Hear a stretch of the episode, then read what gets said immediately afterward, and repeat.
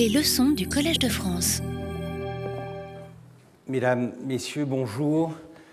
Euh, je vous souhaite la bienvenue à cette euh, deuxième édition de mon cours euh, pour l'année 2018. je vous rappelle simplement que nous allons parler, que nous avons déjà commencé à parler de l'Empire ottoman, la Turquie face à l'Occident, et que j'ai consacré le gros de ma première présentation à des problèmes de méthode, des problèmes de source, de documentation, une approche critique à ce que je considère être certains des problèmes inhérents de la discipline, et notamment dans le contexte de ce sujet que j'ai choisi pour mon cours, celui des rapports avec l'Occident et la question de l'occidentalisation.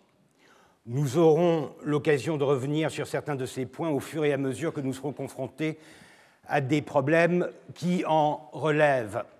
Mais là, je voudrais entrer dans le vif du sujet et commencer à parler de cet Empire ottoman, de cet Occident et de ses rapports au début de la constitution de ce que j'ai appelé dans le, petit film court de présentation de mon cours, le, flirt entre euh, les Ottomans et l'Occident. Et c'est pourquoi euh, j'ai appelé ça curiosité et hésitation, j'aurais pu dire stupeur et tremblement.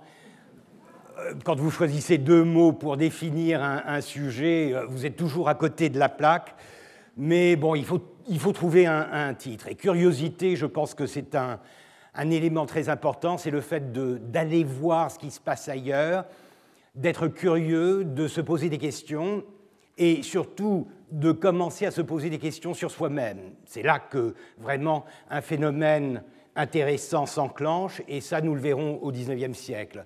Hésitation aussi, parce que rien n'est net au XVIIIe siècle. Je vous ai dit à quel point notre lecture du XVIIIe siècle avait tendance à être téléologique, à quel point nous avions tendance à lire déjà au XVIIIe siècle les signes précurseurs de l'occidentalisation du XIXe siècle. Or, ça n'est pas le cas.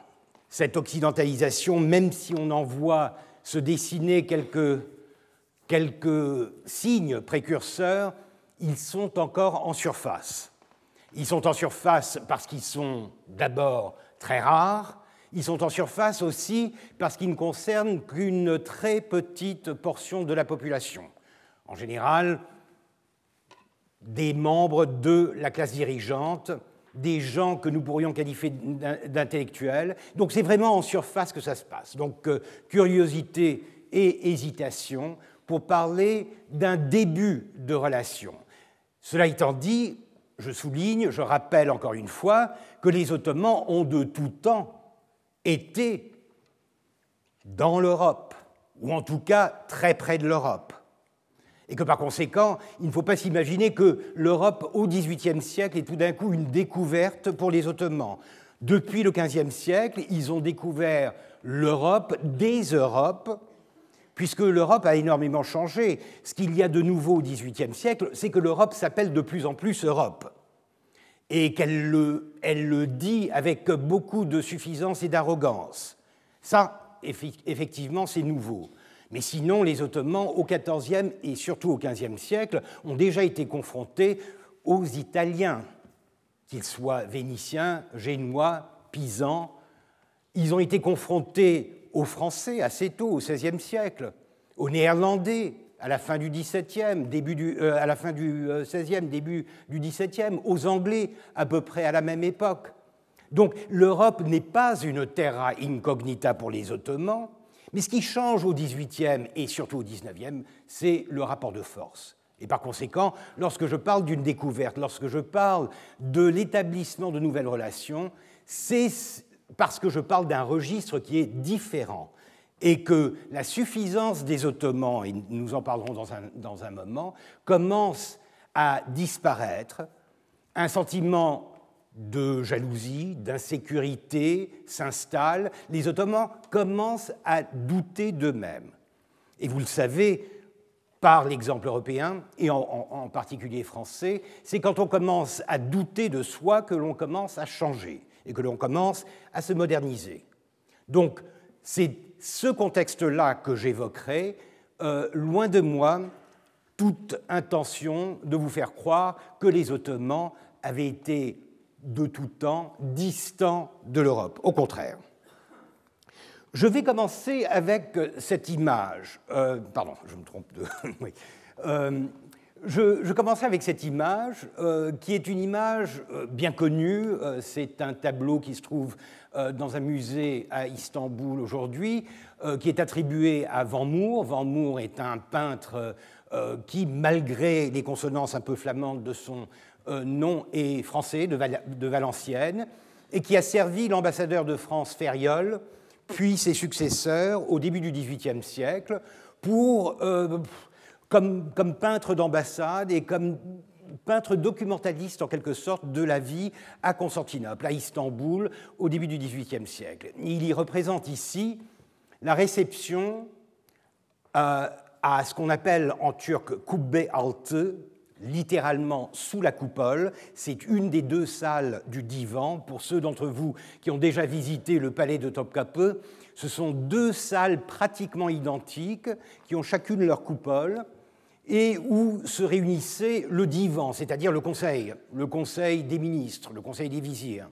Et c'est là que, avant l'audience auprès du grand seigneur, auprès du sultan, les euh, les ambassadeurs étrangers, les ambassadeurs occidentaux et leur suite euh, étaient reçus et euh, on les y dînait, comme on disait. Euh, et ce que vous voyez là, c'est donc une représentation de cette scène. C'est un tableau qui est intéressant parce qu'il est très parlant.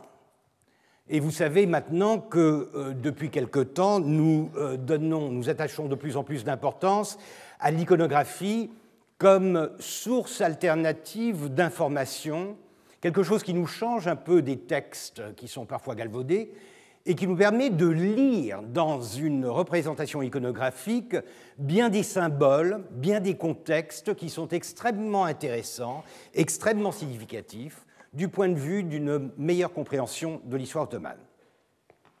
Je vais donc commencer par vous lire ce tableau. Euh, vous l'interprétez, souligner certains de ces aspects que je considère être importants. Mais avant cela, euh, je crois vous avoir, déjà dit, peut-être pas en ces termes, que j'étais un maniaque de la méthodologie et des problèmes de méthodologie de lecture, de fausse lecture des sources.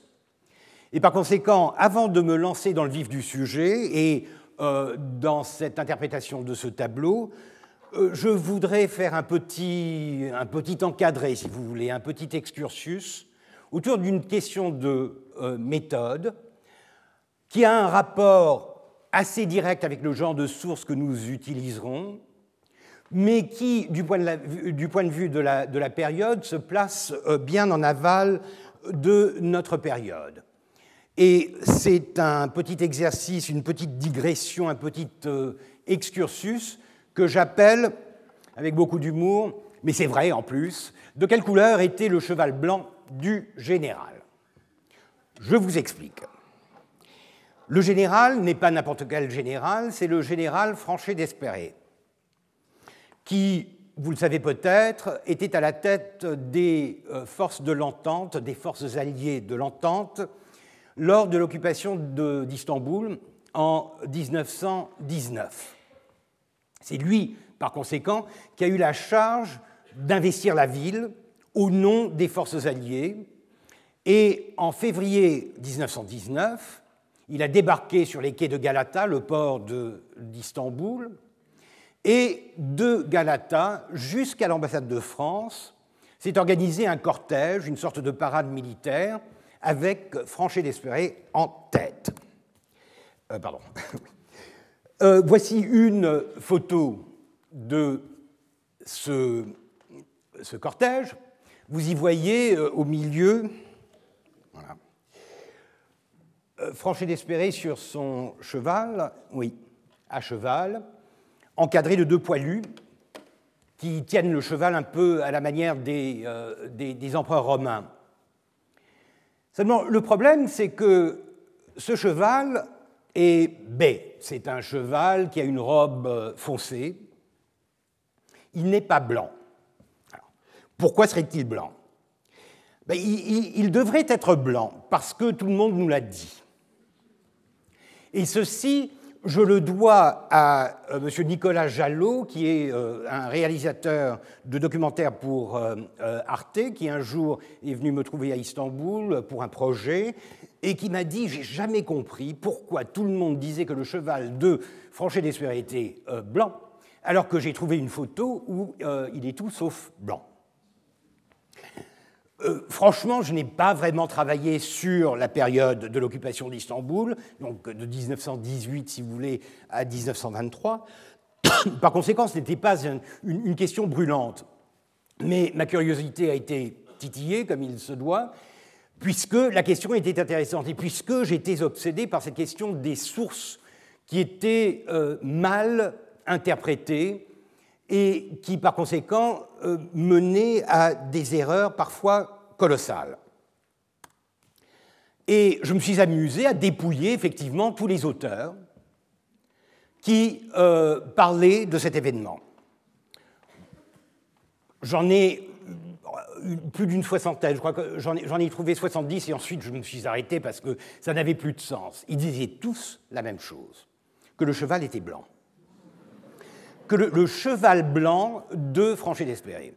Et euh, je vous cite des noms, vous, les voyez peut-être, la, projection est excellente ici, mais enfin, euh, Bernard Lewis, Lord Kinross, des collègues français, Paul Dumont, euh, Jeffrey Lewis, François Georgeon, que je salue par la même occasion, Stéphanie Rassimos, le, regretté Stéphanie Rassimos, Yves Ternon, Taner Akcham, euh, Carter Findlay, Benjamin Fortner, Andrew Mango, j'en passe, et des meilleurs.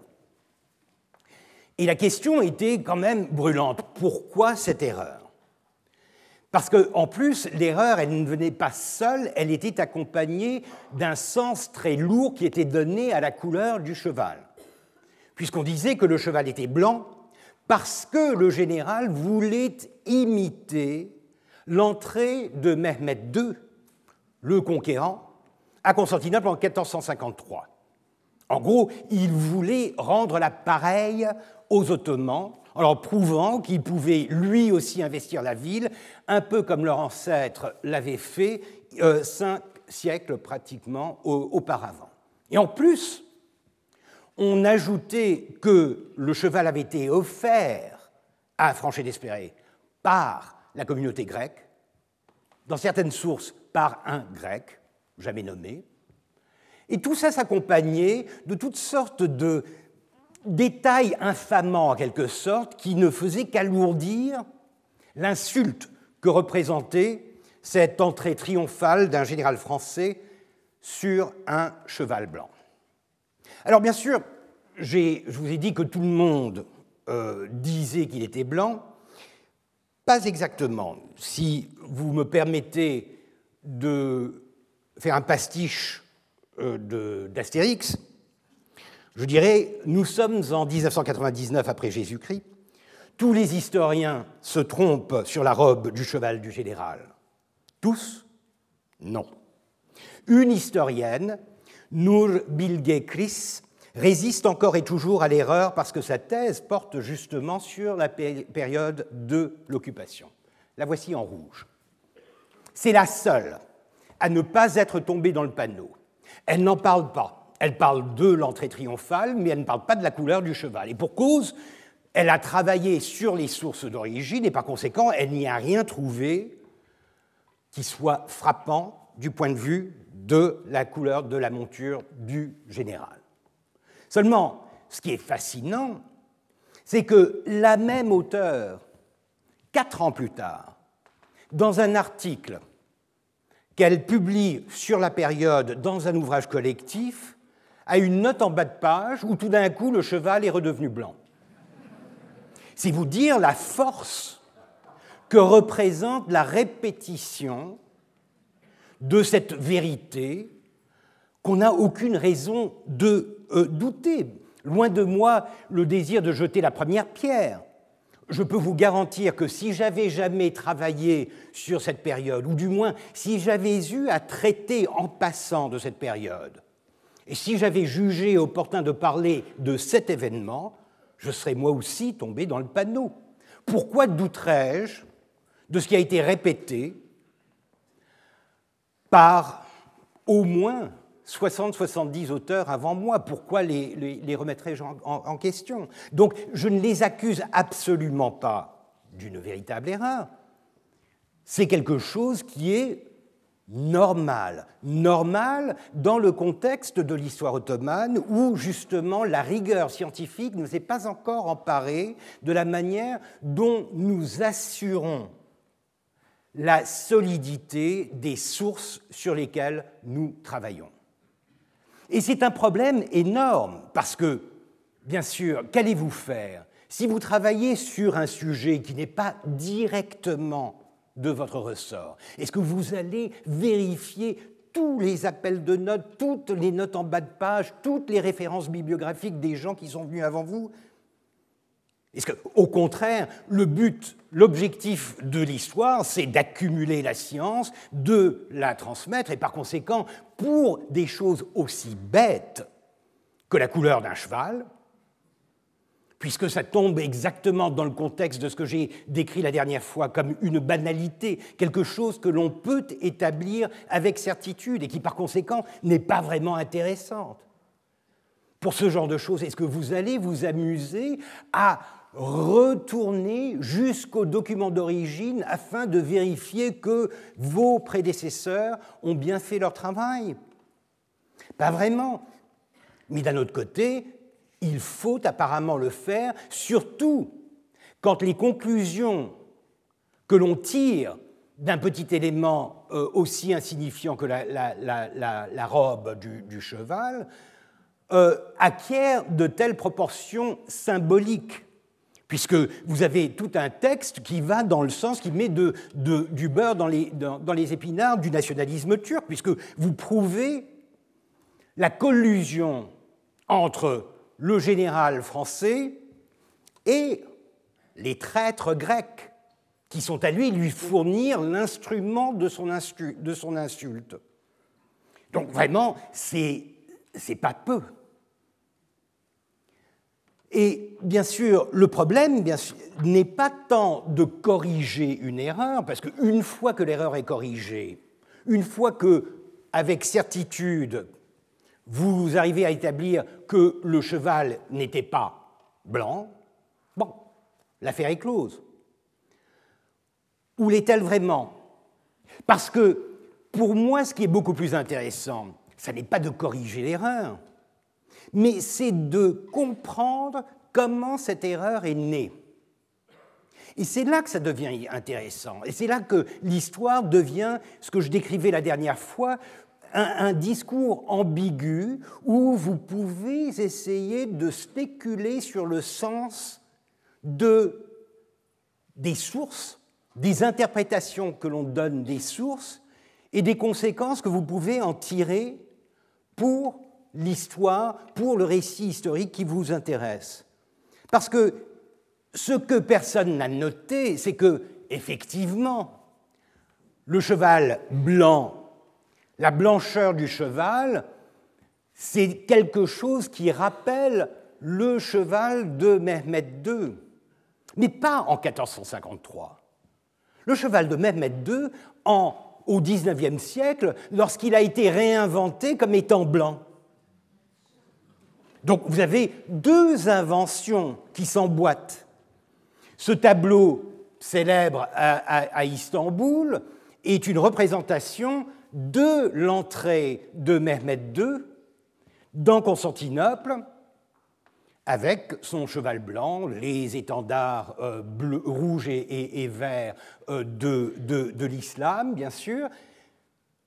Mais cette toile par Fausto Zonaro, et Fausto Zonaro est un artiste italien qui a atterri à Constantinople et qui, euh, bah, qui a réussi à devenir le peintre attitré du sultan Abdulhamid. Sa mission était justement de redorer le blason aux Ottomans en produisant des fresques historiques, comme on le faisait quelques décennies auparavant euh, en, Occident, pour vanter les mérites de la euh, généalogie ottomane euh, et des hauts faits des ancêtres du sultan actuel. Seulement, ce qui est intéressant, c'est que son tableau, il n'est pas innocent, c'est une réponse à un autre tableau que vous connaissez peut-être, Benjamin Constant. Et ça, c'est la prise de Constantinople par Mehmet II, Mahomet II.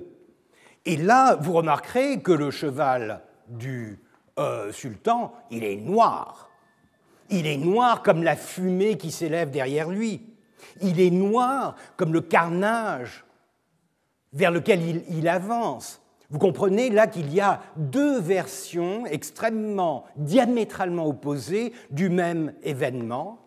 Une vision, disons, européenne de la barbarie ottomane, turque, appelez-la ce que vous voulez, qui conquiert un des derniers bastions de l'Occident en Orient.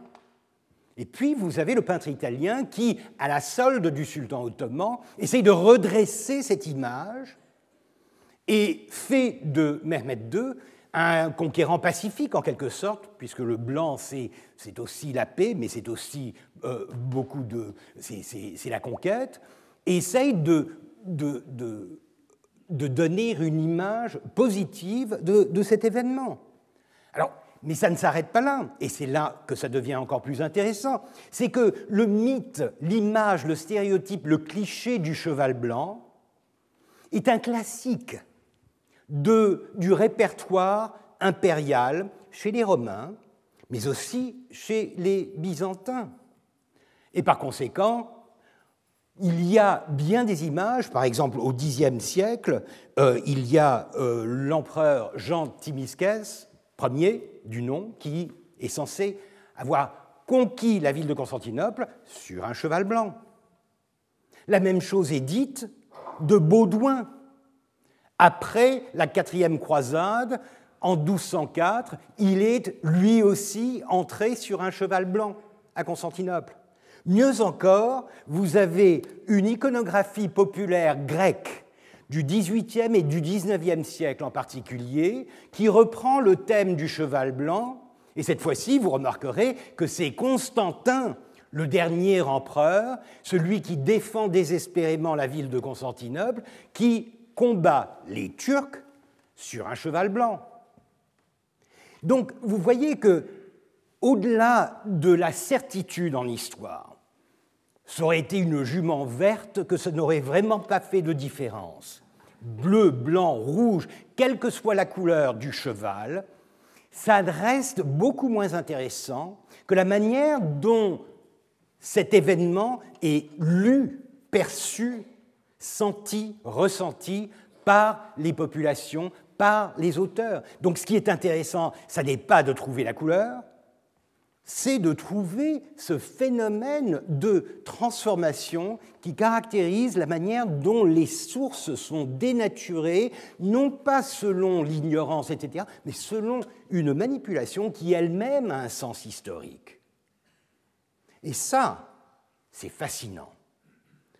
Et il faut bien comprendre que derrière ce mythe du cheval blanc se cache une frustration. Je crois avoir trouvé que celui qui a pondu cette histoire, celui qui a inventé l'histoire du cheval blanc, est un auteur très nationaliste, conservateur, euh, turc des années 40-50, Ismail Hamid Danishmend. C'est lui, si vous voulez, en creusant, c'est lui que j'ai pu trouver comme premier auteur parlant de la blancheur du cheval.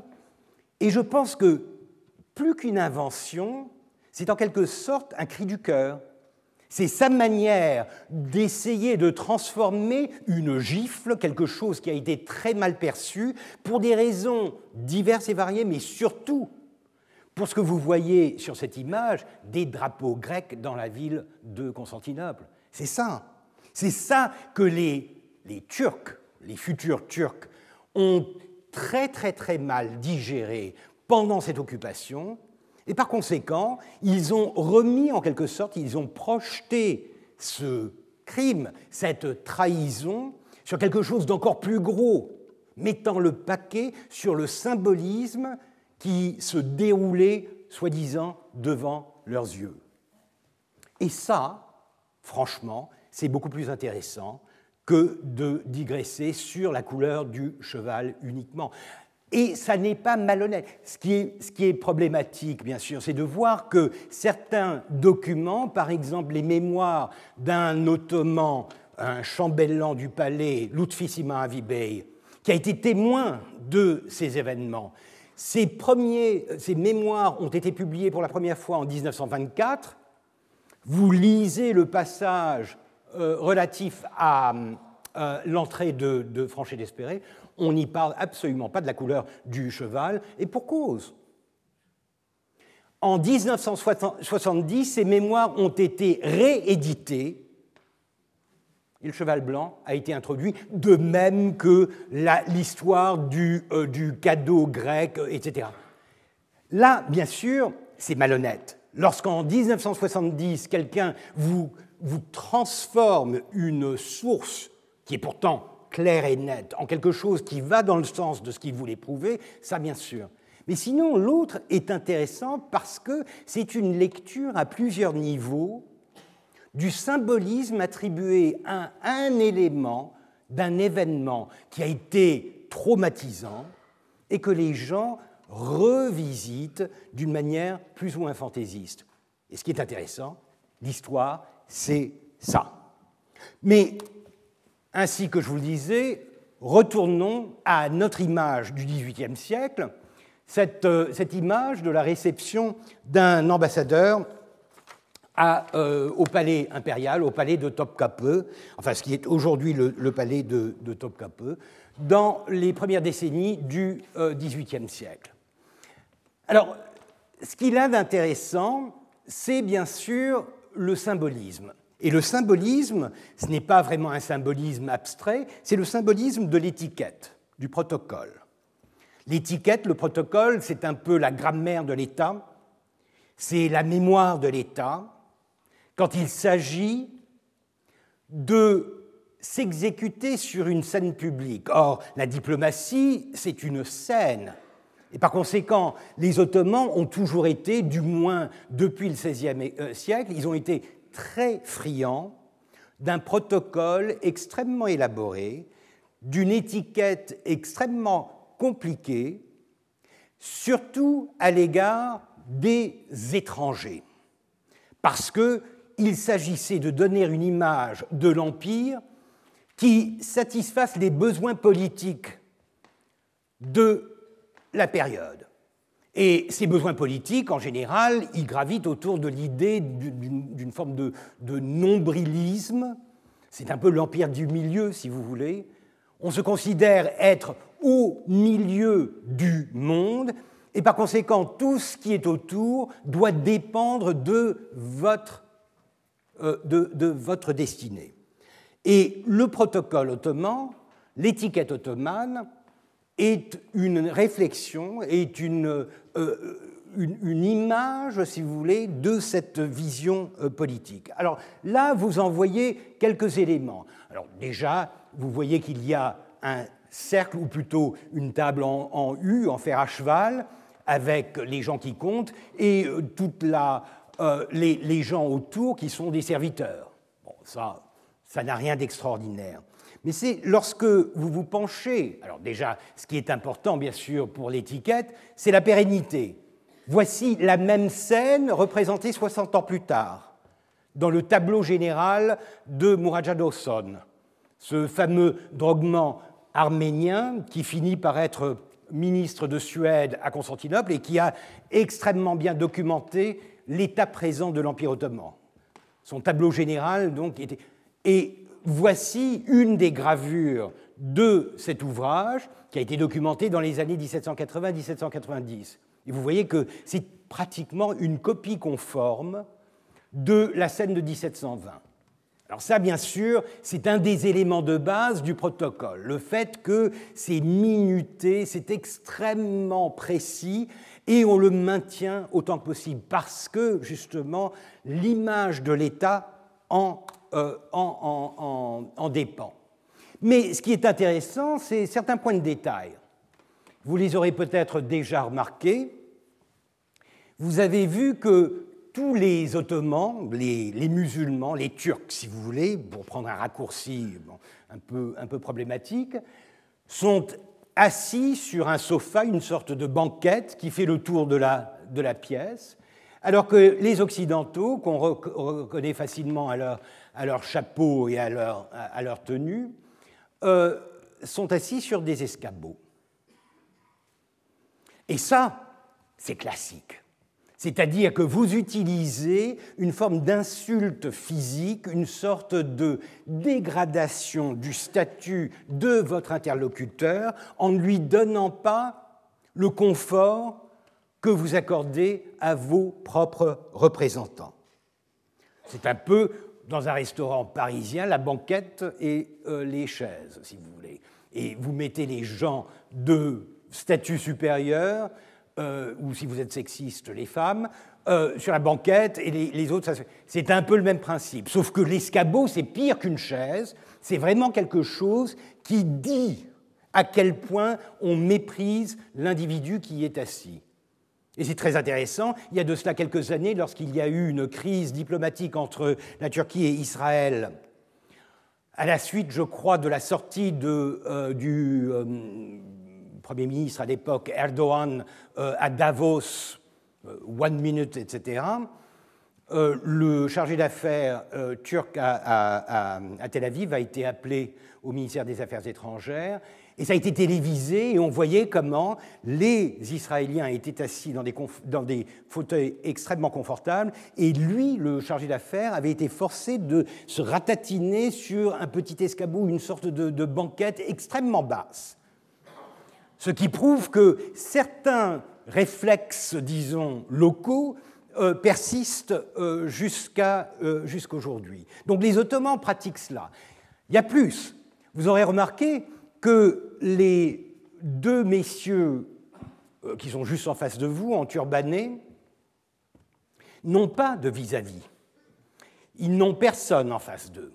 Pourquoi? Parce que ce sont des juges de la loi, ce sont les kazaskers, les juges de la loi, ce sont des gens de la loi, et la loi, c'est bien sûr la religion. Et que par conséquent, ils refusent d'être souillés par la vue d'un chrétien, d'un infidèle en face d'eux. Donc, deux petits détails de cette scène qui vous donnent une idée de la manière dont les Ottomans gèrent leur relation avec l'Europe, avec la chrétienté. L'Europe n'est pas encore euh, à l'ordre du jour. On parle de chrétienté on parle de Frengistan, le pays des Francs, pour décrire tout ce qui est au-delà des terres ottomanes. On les gère avec ce que j'appelle une hospitalité euh, empoisonnée. C'est-à-dire qu'on combine un accueil favorable avec des insultes parfois très subtil et que par conséquent on ne comprend pas au premier abord. Ainsi, tous les ambassadeurs ou toute personnalité chrétienne est toujours dans la documentation ottomane traité des euh, de, excellents seigneurs, euh, etc., de la nation des chrétiens. Chose que l'on ne fait jamais pour les musulmans ils sont excellents tout court. Tandis que la relativisation, si vous voulez, des chrétiens comme étant excellents parce que, ben, la diplomatie nous oblige à, avoir des contacts avec eux, mais en fait on sait bien que ce sont des infidèles, donc on les appellera d'excellents seigneurs de la nation du Messie, de la nation des, euh, chrétiens. On n'ira pas jusqu'à les, traiter euh, d'infidèles. De, mais vous voyez comment on essaye d'équilibrer en quelque sorte les besoins d'une diplomatie euh, qui reconnaît le droit à l'hospitalité des autres avec des clichés extrêmement agressifs qui essayent de rabaisser ses interlocuteurs à un statut inférieur. De même, on, appuiera toujours, on insistera toujours sur la magnanimité, la richesse du sultan. Et c'est pourquoi les ambassadeurs qui arrivent à Constantinople, les ambassadeurs étrangers, sont toujours payés un salaire, ils sont payés. Ils sont payés, ce qui est une, manière de dire, euh, vous m'appartenez.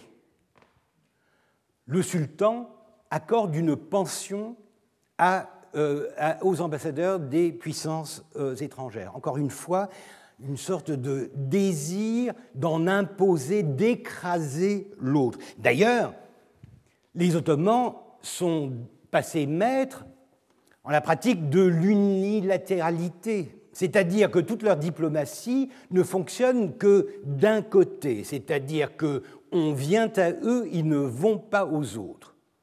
Ils envoient de temps en temps un tchaouch, un, émissaire, un envoyé extraordinaire. On se souvient de Suleiman qui, euh, qui, passa à Paris en 1669, etc. Mais ce sont des ambassades ponctuelles, des envoyés qui, pour une certaine mission, sont envoyés, sont accrédités auprès d'une cour euh, étrangère et puis ensuite qui reviennent.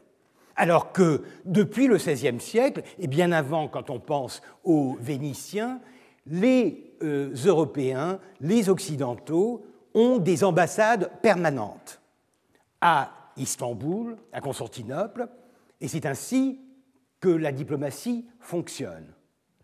Lorsqu'il s'agit de traités entre les puissances, les Ottomans ont tendance à pratiquer l'octroi de certains avantages, par exemple les capitulations, qui, même si elles sont négociées avant la signature, ne sont jamais vraiment signées par les deux parties, elles sont octroyées gracieusement par les Ottomans et par conséquent, elles sont publiées avec le chiffre impérial et aucune mention d'une sorte de réciprocité.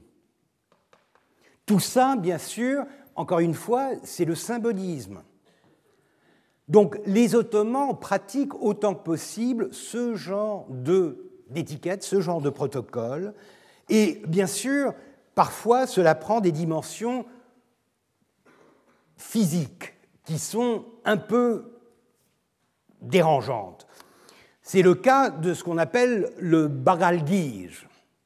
Bagal, en persan veut dire l'aisselle.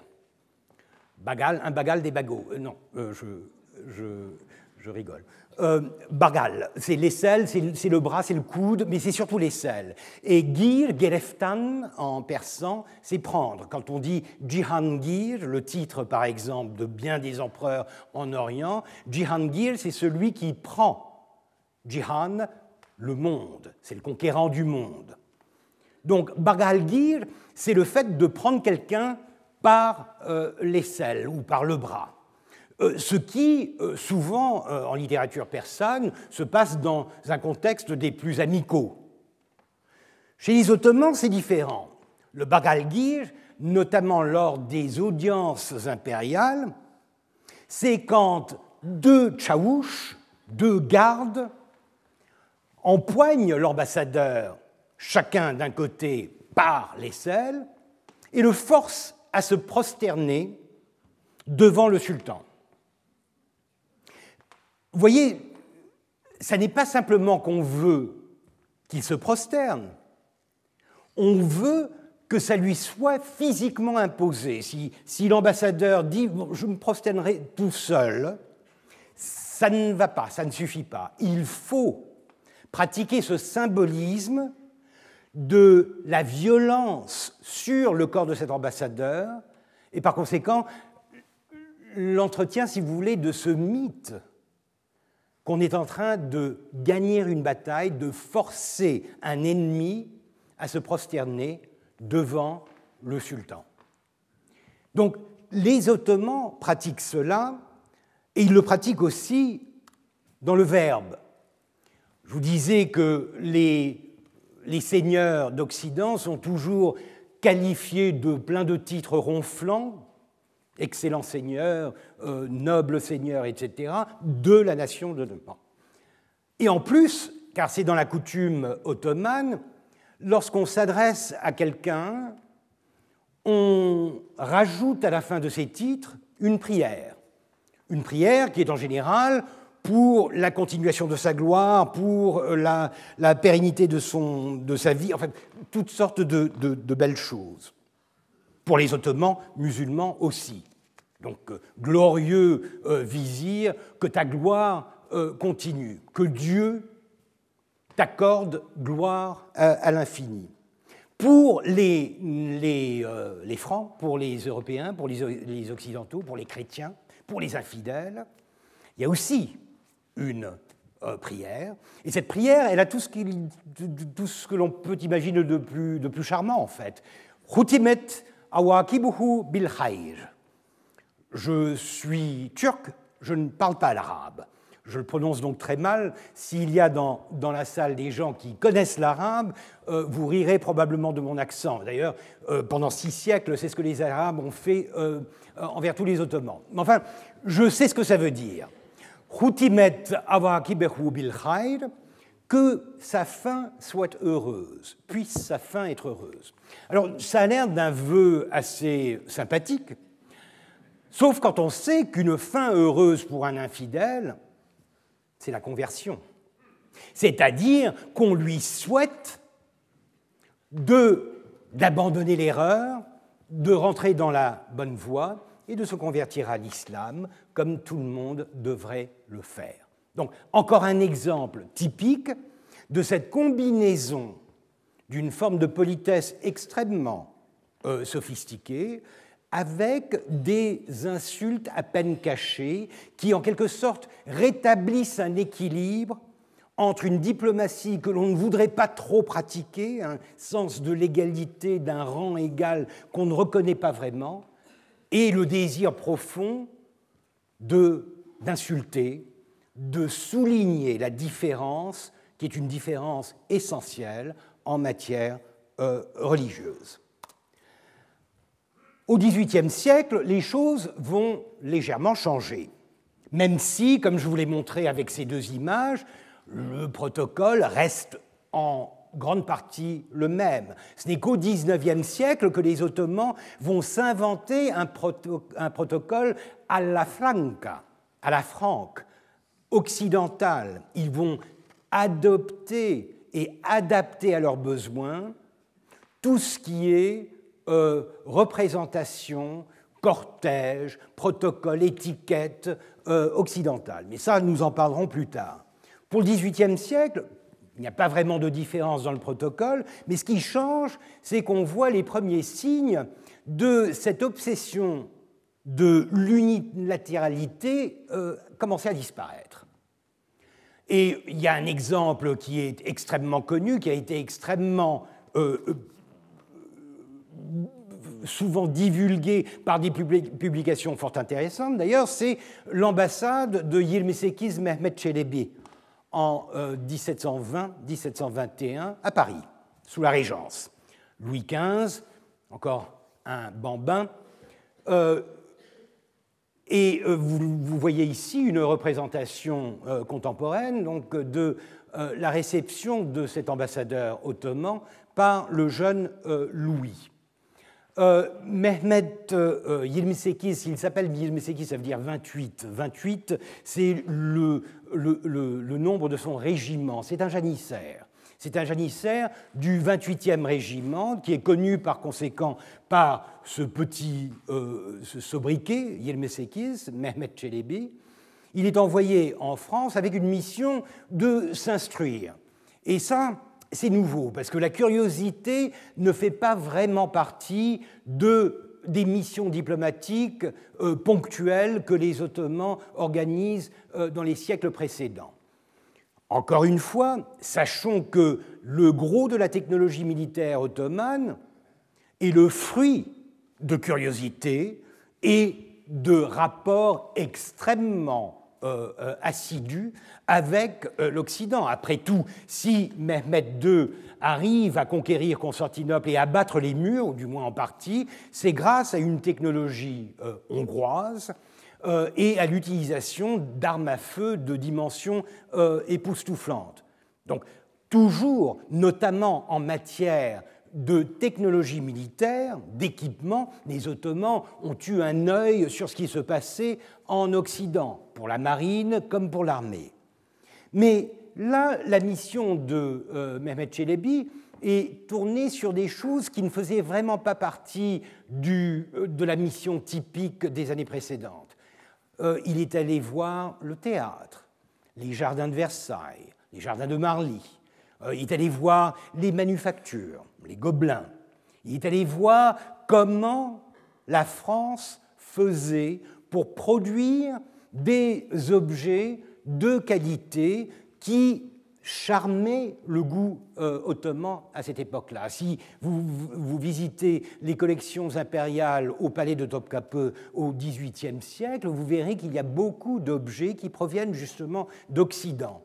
On voit bien qu'il y a une curiosité, notamment pour les textiles, mais aussi pour les faïences, pour toutes sortes de choses qui sont fabriquées en Europe, en même temps qu'une curiosité qui continue pour les objets fabriqués en Orient. Encore une fois, ne tombons pas dans le panneau de croire que les Ottomans, tout d'un coup, délaissent l'Orient et se tournent vers l'Occident. Ils ont, notamment au XVIIIe siècle, pratiqué les deux avec beaucoup de discernement et beaucoup de goût euh, dans, bien des cas. Mais au XVIIIe siècle, donc la, visite de Mehmet Çelebi est une visite presque culturelle. D'ailleurs, côté français aussi.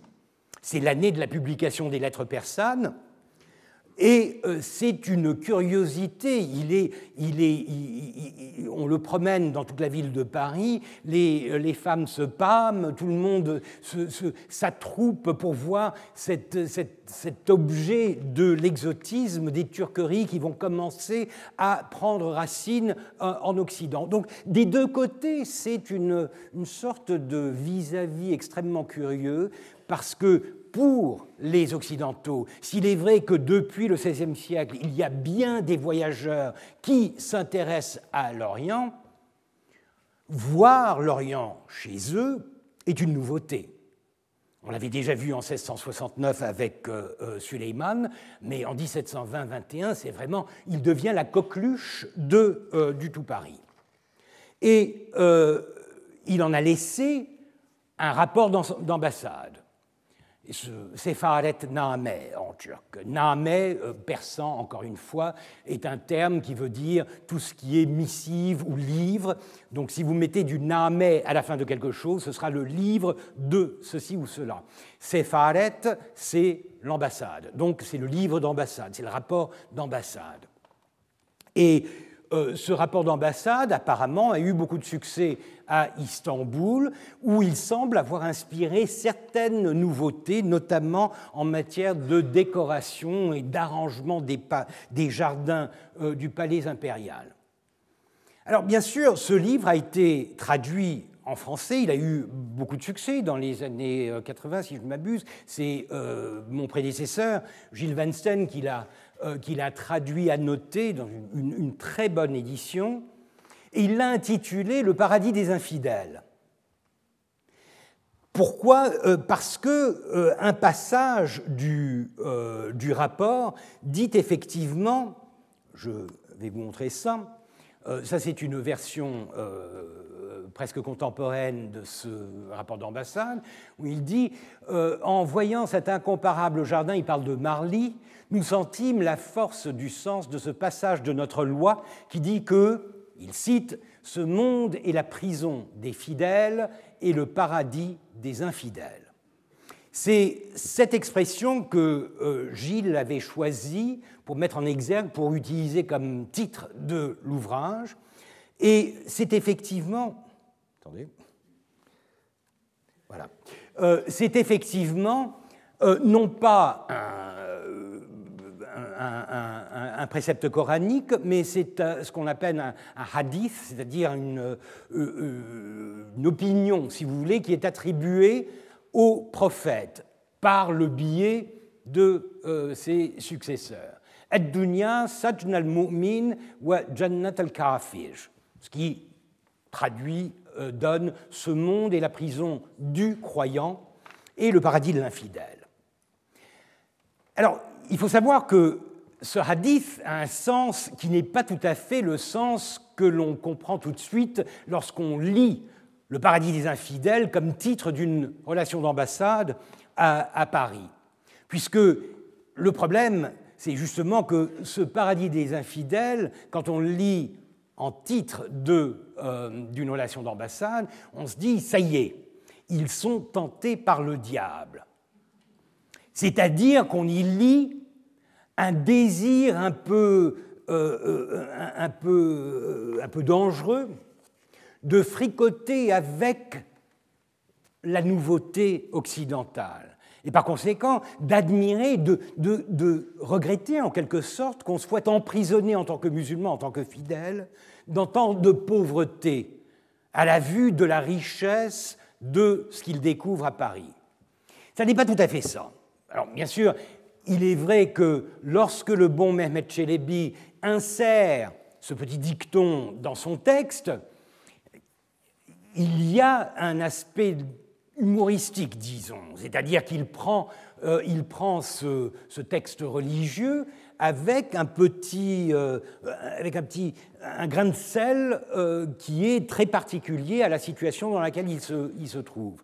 Mais quand même, le sens profond et premier de ce hadith, c'est de dire tout simplement que les musulmans ont la promesse du paradis et les infidèles ne l'ont pas. Et que par conséquent, avant, dans l'attente de l'enfer et la damnation qui les attend, ils profitent de manière abusive de ce bas monde, tandis que le musulman, beaucoup plus sage, sachant qu'il est promis au paradis, va au contraire se comporter de manière beaucoup plus frugale, disons, en ce monde. Donc ça n'est pas vraiment une formule d'admiration, mais plutôt une remarque sur la futilité de cet étalage de richesse que représente Paris sous la Régence, et notamment dans le cas des euh, jardins.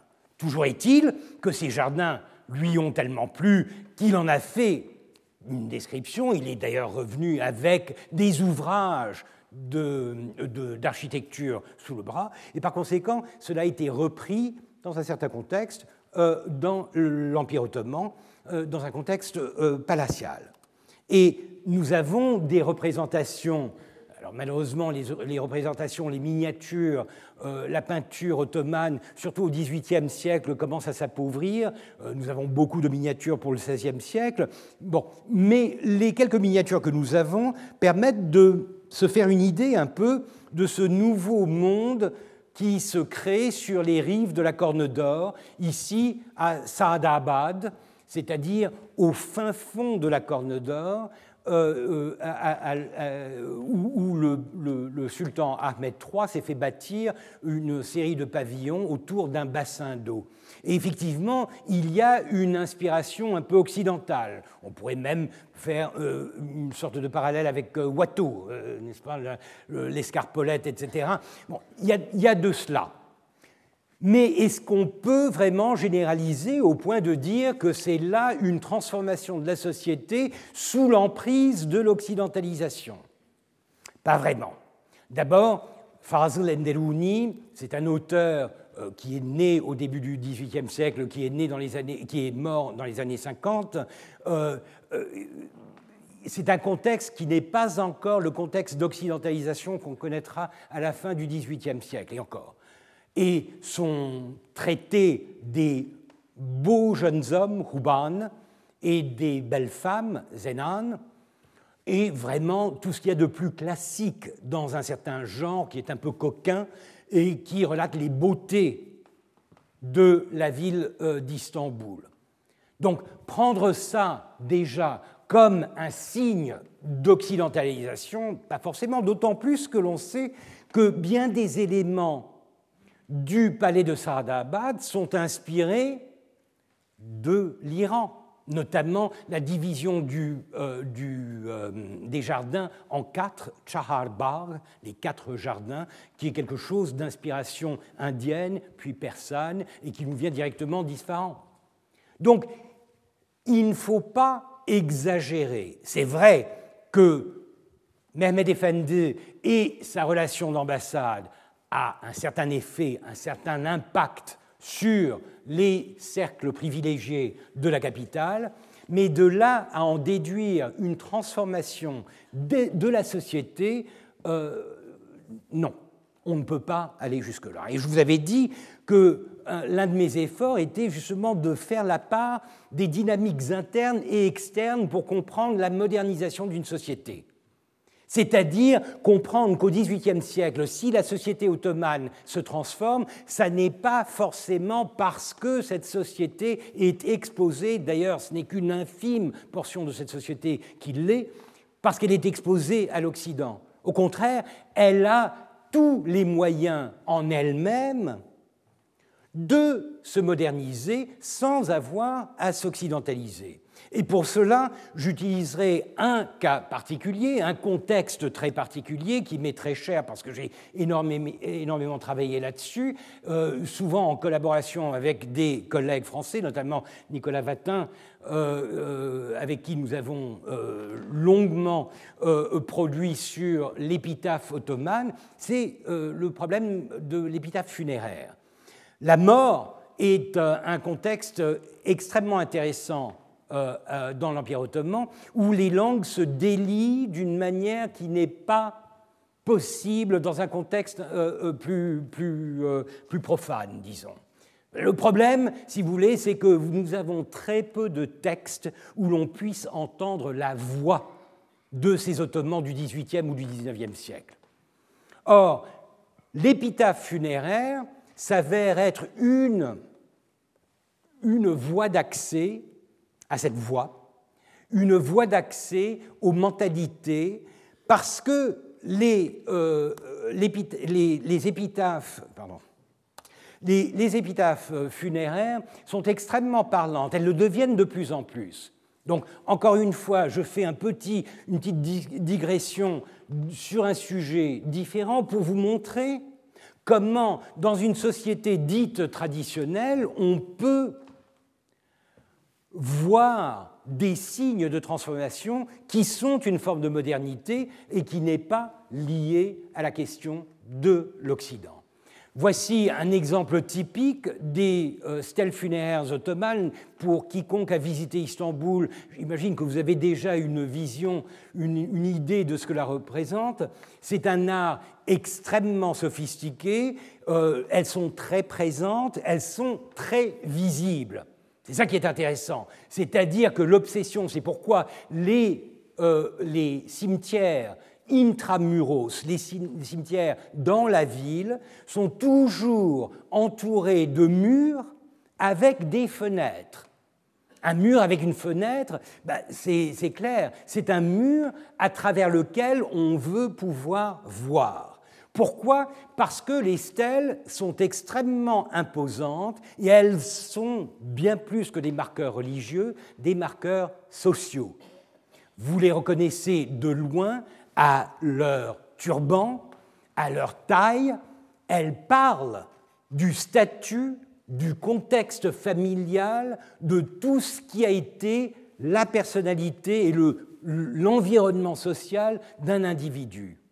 Et lorsque vous traitez un grand nombre de stèles, et euh, avec Nicolas, nous avons travaillé sur 3-4 000 stèles pour essayer de nous faire une idée d'un changement dans le texte, vous réalisez qu'il y a euh, des, des, éléments extrêmement clairs qui indiquent extrêmement clairement que la stèle est en train de changer de forme, et qu'elle change de forme pour une certaine raison. Et cette raison, elle n'est pas mystérieuse, c'est pour accueillir plus de textes.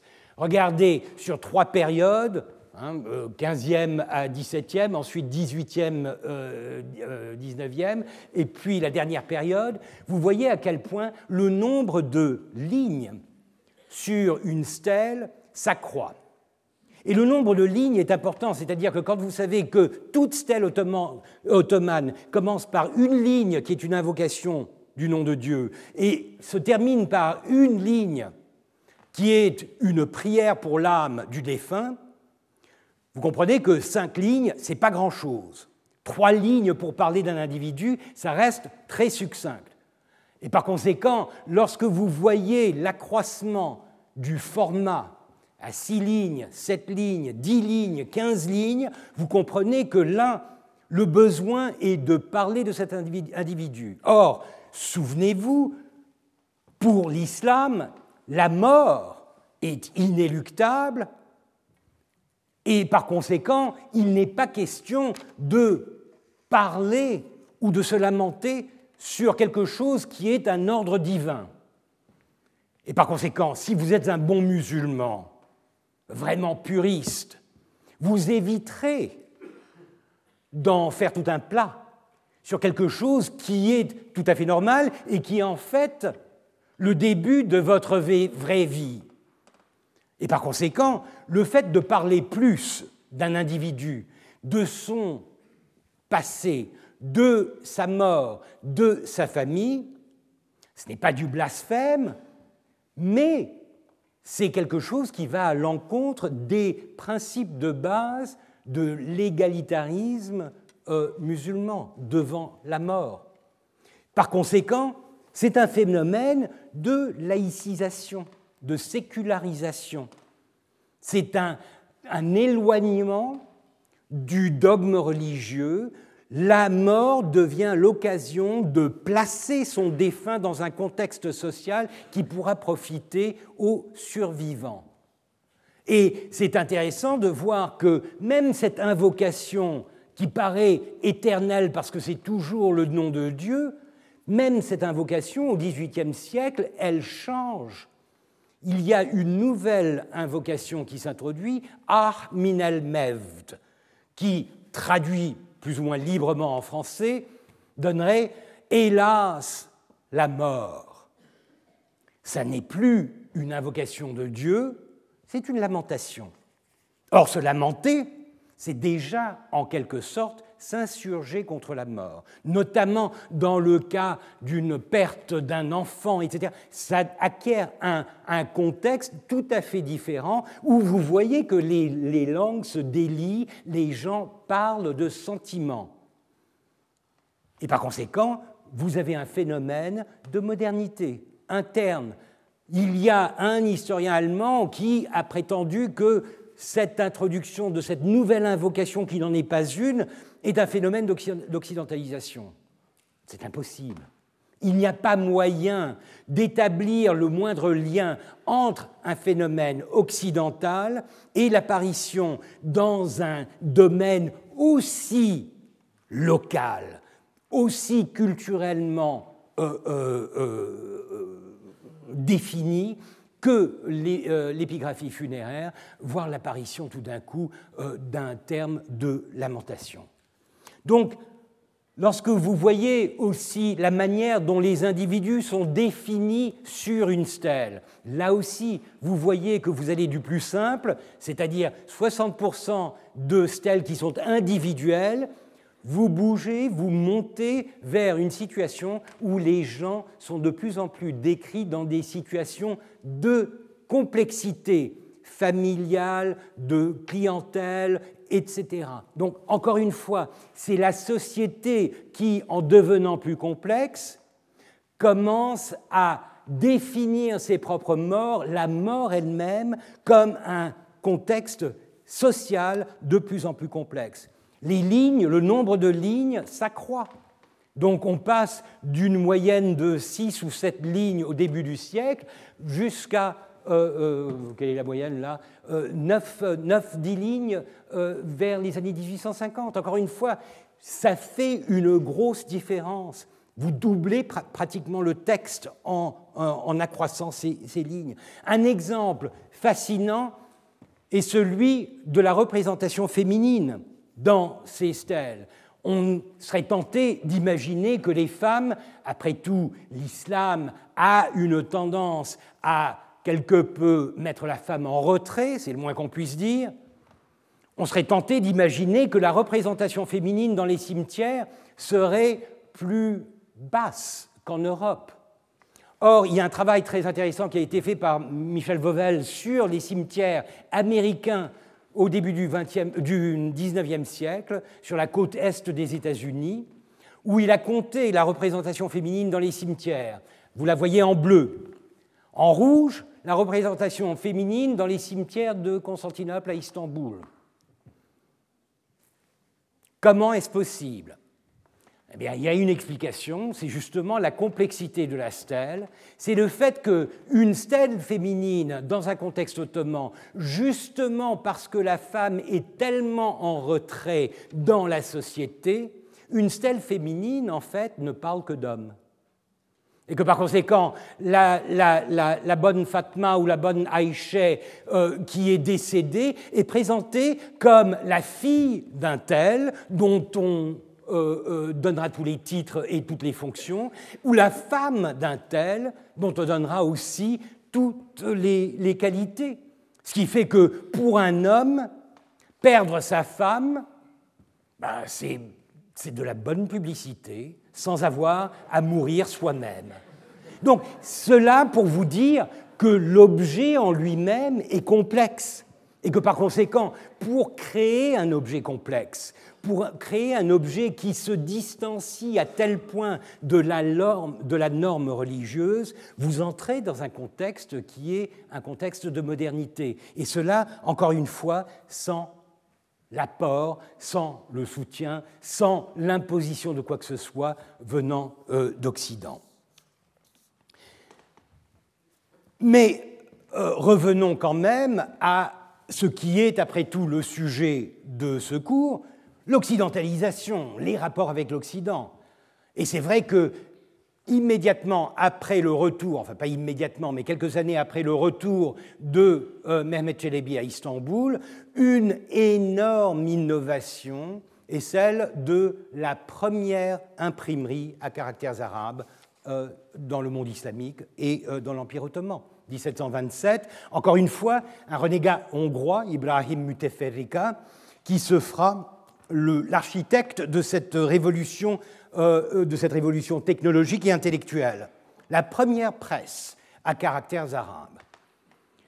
Et malgré toutes sortes d'oppositions de milieux conservateurs, traditionnels, etc., la presse fonctionnera de 1727 jusqu'à 1742 à peu près. Donc 15 années de production de livres. Et vous voyez qu'il y a quand même un éventail assez large de production. À droite, vous avez une des premières grammaires turques produites en Turquie.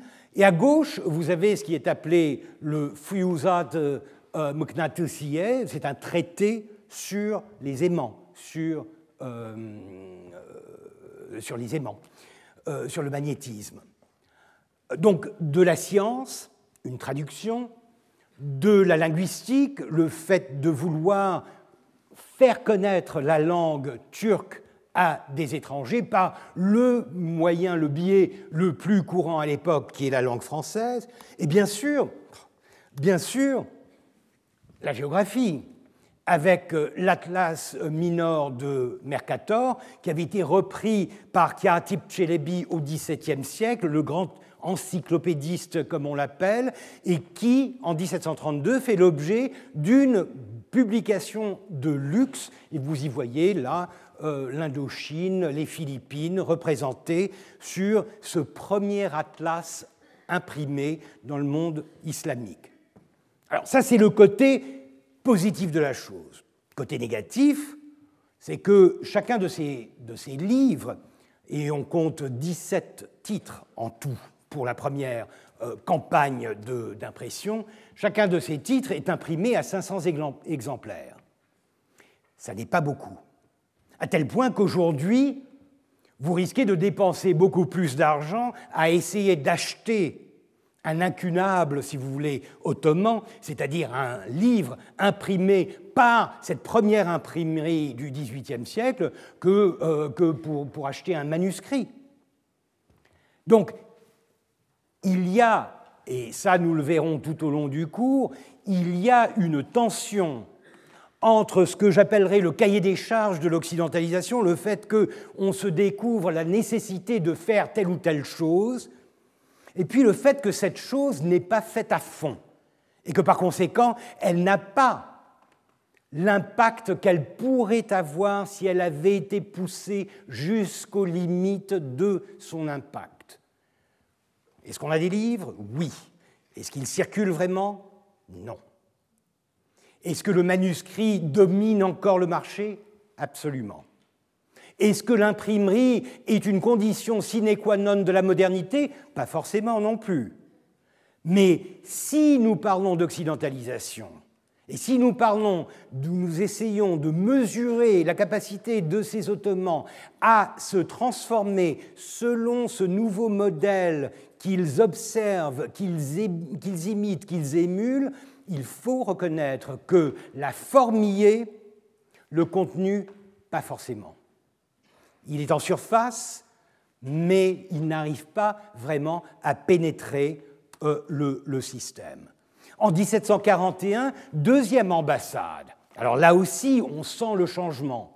C'est-à-dire que ces ambassades ne sont plus les missions ponctuelles du XVIIe, du XVIe siècle, ce sont des ambassades, et, et, et, ça n'est pas un hasard que l'ambassadeur, cette fois-ci, c'est le fils de Mehmet euh, Çelebi, Yilmazekizadeh euh, euh, Efendi. Et c'est quelqu'un qui lui-même est de mèche avec Ibrahim Müteferrika, l'inventeur de l'imprimerie. Donc vous voyez qu'il y a une clique, en quelque sorte, qui se forme autour de l'idée des contacts avec l'Occident. C'est ce que j'appelle l'aspect superficiel, si vous voulez, de cette occidentalisation. Vous commencez à voir des professionnels du contact avec l'Occident. Et vous avez bien sûr des figures qui sont assez intéressantes, qui sont un peu l'inverse. Ce sont des Européens qui viennent chercher fortune en, euh, en Orient, dans l'Empire ottoman. Le comte de Bonneval en est un bon exemple. À droite, c'est un vrai portrait par Lyotard. À gauche, c'est un portrait fantaisiste et en plus avec un nom fantaisiste. Il ne s'appelait pas Osman, il s'appelait Ahmed, euh, euh Ahmed Pacha. Humbaladje voulant dire bombardier. Et c'est un cas classique, mais que l'on connaît déjà pour les siècles précédents, du renégat qui vient mettre au service de la Sublime Porte son know-how technique, notamment militaire. Dans, le cas de, euh, euh, de, Bonneval, euh, c'est surtout l'organisation militaire et c'est le corps des bombardiers. Donc, il y a des échanges, les Ottomans vont chercher, des Européens viennent proposer, il sera suivi par le baron de Toth, qui lui participera à la restauration des, euh, euh, fortifications euh, dans, dans l'Empire ottoman. Donc l'Empire ottoman, notamment en matière de technologie militaire, se met à la page grâce à ces échanges, dans un sens comme dans l'autre. Et puis, je l'évoquais la dernière fois, vous avez ces éléments décoratifs, architecturaux que vous pouvez rattacher à des éléments occidentaux, mais dont le contexte nous échappe encore. Encore une fois, pour quiconque connaît Istanbul, voici la mosquée de Nur Osmaniye, la mosquée d'Osman, en fait, elle avait commencé par être Mahmoudieh. Euh, Mahmoud étant mort euh, et remplacé par Osman, elle a pris le nom du survivant. Mais c'est une mosquée qui se trouve juste à l'entrée du Grand Bazar. Vous voyez d'ailleurs toute cette, euh, toute cette structure à droite, c'est le, le, Grand Bazar. Et ce qu'elle a de particulier, cette mosquée, qui fut achevée en 1755, c'est que l'on sait sans pouvoir l'identifier vraiment, qu'elle a été bâtie par un architecte grec, Simeon Kalfa. On voit bien qu'elle a un style assez particulier, notamment avec cette cour en, en fer à cheval, et qu'elle a énormément d'éléments baroques qui sont d'inspiration évidemment occidentale, et que nous avons là, un peu en retrait, ici même, euh, la, bibliothèque de cette, euh, mosquée, qui, euh, cela a été prouvé par des historiens de l'architecture, Turgut Sanel, Yavuz Sezer, qui emprunte son plan à une église romaine, une église à Rome, l'église de San Carlo delle Quattro Fontane, une église romaine dont elle épouse exactement le plan on voit bien qu'il y a des échanges, encore une fois, on voit bien que ce grec Siméon, que l'on n'arrive pas à identifier, dont on ne sait pratiquement rien, a eu des contacts avec l'Italie, vraisemblablement, ce qui ne surprend pas puisqu'il y a une présence grecque en Italie, en Autriche, qui est extrêmement importante, même en Hollande, une diaspora, si vous voulez, une diaspora grecque avant l'âge. Donc il est clair que de la même manière que des traités de médecine circulent entre cette Italie et euh, l'Empire ottoman, des modèles architecturaux, eux aussi, circulent. Seulement, le problème, c'est qu'on n'arrive pas à donner à ces transformations un contexte historique précis. Pas un seul texte ottoman ne vous dit quoi que ce soit au sujet de cette mosquée. On tuerait pour trouver un témoin qui dirait Mon Dieu, cette mosquée est d'un style vraiment différent. Rien. Tout au plus, dit-on, qu'elle est très nouvelle, d'un style nouveau, mais ça, on le dit pour tous les bâtiments qui sont bâtis. C'est la manière dont on glorifie la contribution de chaque sultan à la ville. Donc, il y a un, un silence, un manque de voix locale qui, qui nous empêche de comprendre exactement comment ces nouveautés vraiment circulé et comment ces nouveautés étaient reçues, perçues par le public en général. Est-ce que ces gens se disaient, mais mon Dieu, cette mosquée, elle est bien d'un style euh, italien Ou est-ce qu'au contraire, ils étaient complètement imperméables à toute forme de remarque, de toute forme d'observation portant sur la nature du style de, euh, ces objets. Et enfin, vers la, fin euh, du siècle, une image que je trouve ravissante, euh, c'est un baltadjeu, un baltadjeu, c'est-à-dire un des gardes du palais jouant avec un sextant. Et c'est son livre, puisqu'il s'appelle Faizy Bey, c'est le traité sur le sextant par un certain Faizy Bey, imprimé à Constantinople, un exemple typique de la manière dont cette nouveauté technologique est mise au service de la propagation d'autres nouveautés technologiques, notamment en matière de navigation et, euh, euh, des arts euh, militaires. Et euh, je crois que la, cerise sur le gâteau, si vous voulez, à la fin du siècle, à la toute fin du siècle, c'est ce tableau des nouveaux règlements de l'Empire ottoman. La première publication que nous connaissions, euh, si l'on accepte la, grammaire turque de 1730, la première publication que l'on connaisse en français par un ottoman qui parle de l'Empire ottoman. C'est une impression locale, c'est un tableau des nouveaux règlements et nouveau est un terme qui en lui-même est déjà très intéressant. C'est-à-dire que ce bon Mahmoud Raif Effendi est en train de présenter la manière dont il, envisage la transformation de l'Empire ottoman, la transformation du système de l'Empire ottoman, afin de faire face aux vicissitudes de la période.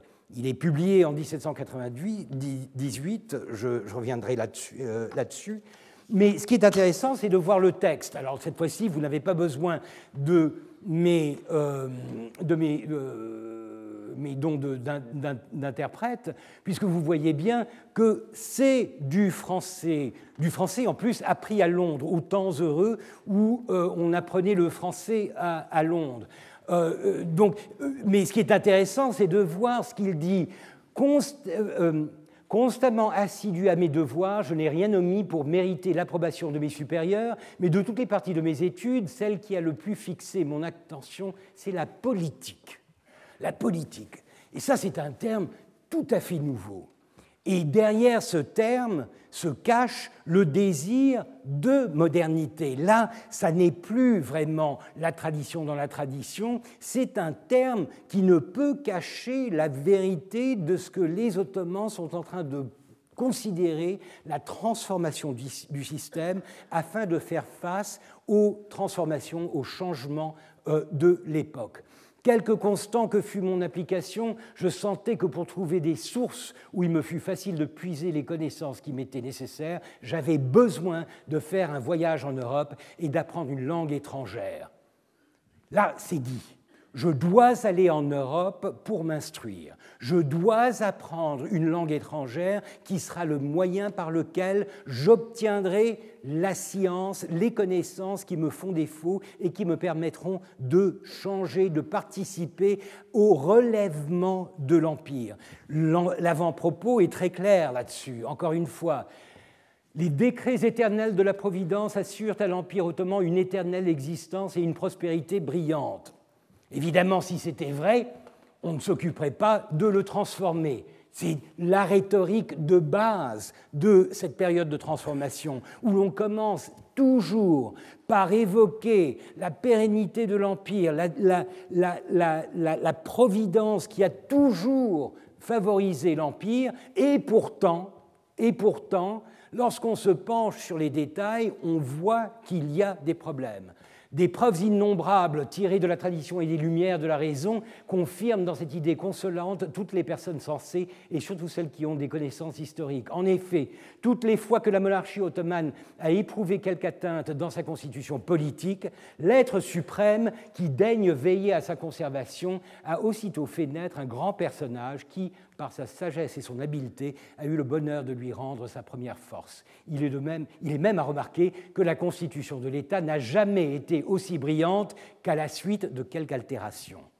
C'est très intéressant. D'abord parce que c'est un texte qui n'existe pas en turc. Il est intraduisible. Traduisez l'être suprême en turc et vous faites empaler. Enfin bon, euh, non, mais lumière, raison, vous y voyez tout le vocabulaire consacré du XVIIIe siècle. C'est un ouvrage qui est écrit, qui est pensé en français et qui est écrit pour un public du même gabarit, du même style. Et par conséquent, c'est un texte qui se dissocie en quelque sorte de la rhétorique beaucoup plus purement ottomane que l'on connaît au XVIIIe siècle ne serait-ce que cette, mention de constitution politique intraduisible dans un contexte ottoman du XVIIIe siècle. On est déjà dans le XIXe. Si l'on essaye de traduire ce texte en turc, il faut faire usage d'un vocabulaire qui n'apparaîtra qu'un siècle plus tard ou qu'un demi-siècle plus tard.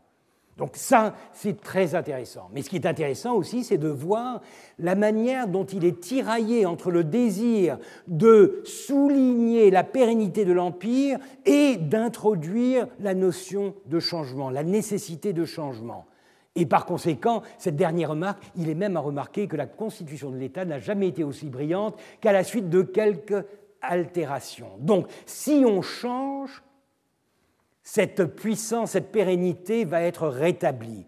Et bien sûr, le grand homme dont il parle, c'est Sélim III, troisième du nom, c'est le sultan Sélim, qui lui aussi, à sa manière, est déjà engagé, fortement engagé, dans la voie d'une certaine occidentalisation. Nous connaissons de lui toute une série de lettres qu'il a écrites à Louis XVI, alors que Sélim lui-même n'était encore que prince héritier. C'est intéressant.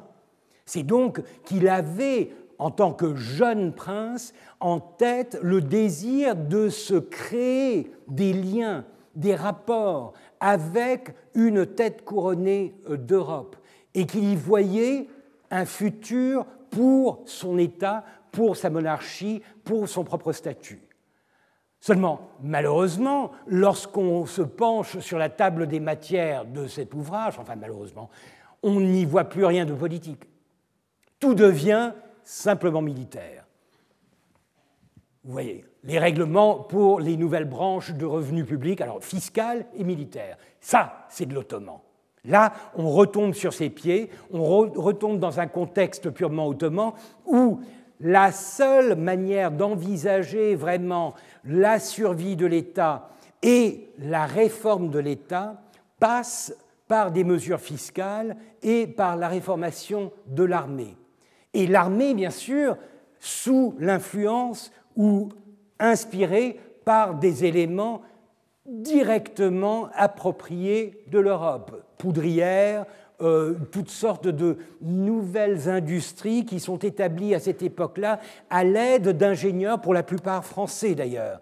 Des vaisseaux, des vaisseaux qui sont mis à l'eau selon une technologie qui, elle aussi, est importée des Britanniques et des Français.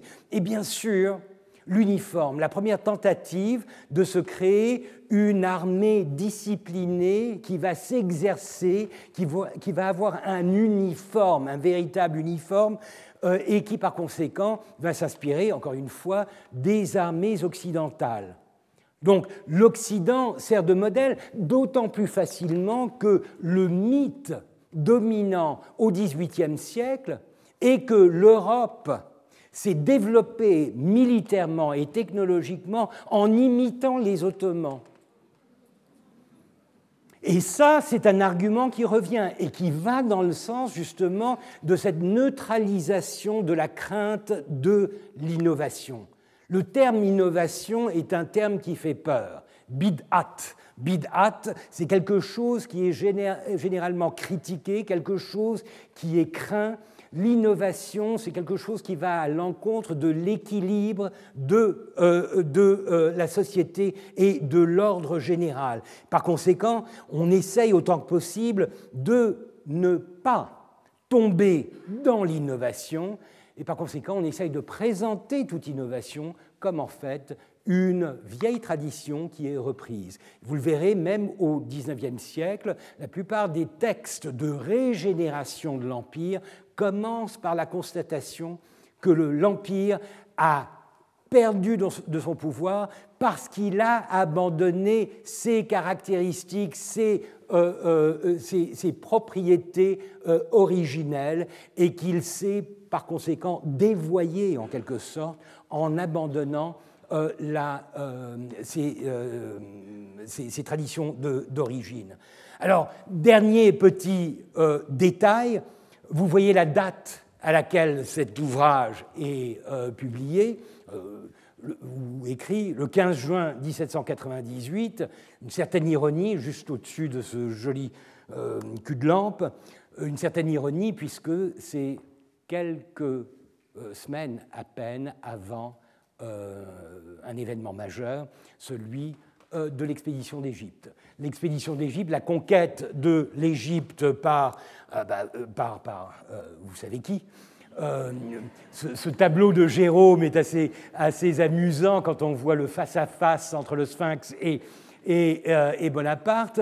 L'expédition d'Égypte qui va complètement bouleverser les Ottomans parce qu'ils ne s'y attendaient pas.